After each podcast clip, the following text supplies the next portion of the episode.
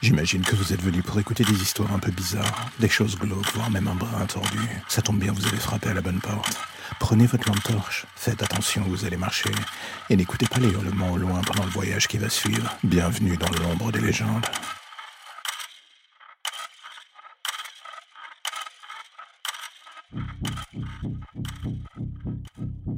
Dans un monde parfait, je voudrais bien vous dire que je suis un homme comme les autres. Le genre qu'on peut présenter à ses beaux-parents autour d'un gigot le dimanche.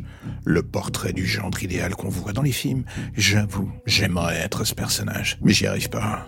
Pourquoi? Peut-être à cause du fait que je suis ce qu'ils définissent dans le jargon de la police comme étant un serial killer.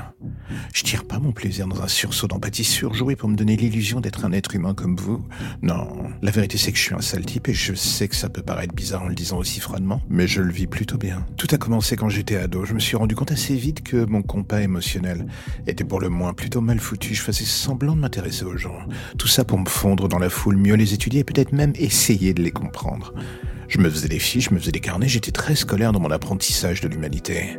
Jusqu'à ce que je finisse par ressentir ce sentiment de manque. En fait, la vérité, c'est que j'avais franchi un cap, celui de la théorie. Maintenant, il fallait que je me plonge les mains dans la pratique pour mieux comprendre. Et j'entends bien par là de voir de quoi étaient faits les mécanismes internes de ces humains. Je crois que ma première victime, je l'ai eue à mon tableau de chasse le jour de mes 18 ans. Alors oui, j'avoue que c'était un pari plutôt dangereux en quelque sorte, vu que j'étais désormais considéré comme un adulte.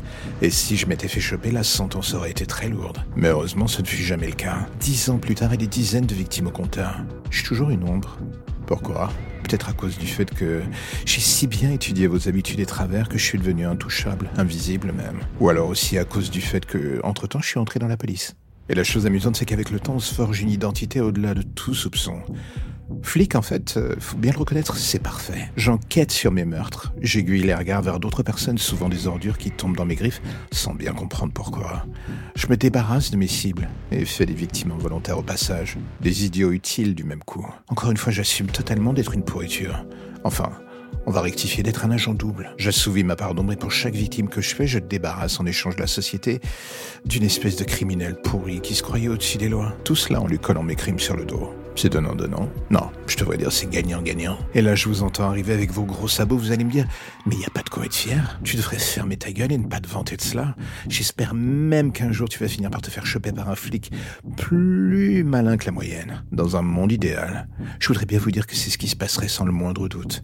Maintenant, on sait tous que ce monde idéal n'existe pas, que les rêves, c'est juste pour ceux qui cherchent à fuir la réalité et la vérité. Même si cela vous déplaît. C'est que la réalité, en fait, c'est moi. Vous vivez dans mon monde. Il faut dire les choses telles qu'elles sont. En fait, je suis le croque-mitaine de l'histoire. Et la seule question que vous devriez essayer de vous poser dans votre petite tête le soir avant d'aller vous coucher, c'est qui d'entre vous sera le prochain sur ma liste? La lumière au bout du tunnel, voilà ce qui vous ramène enfin vers votre petite existence si tranquille.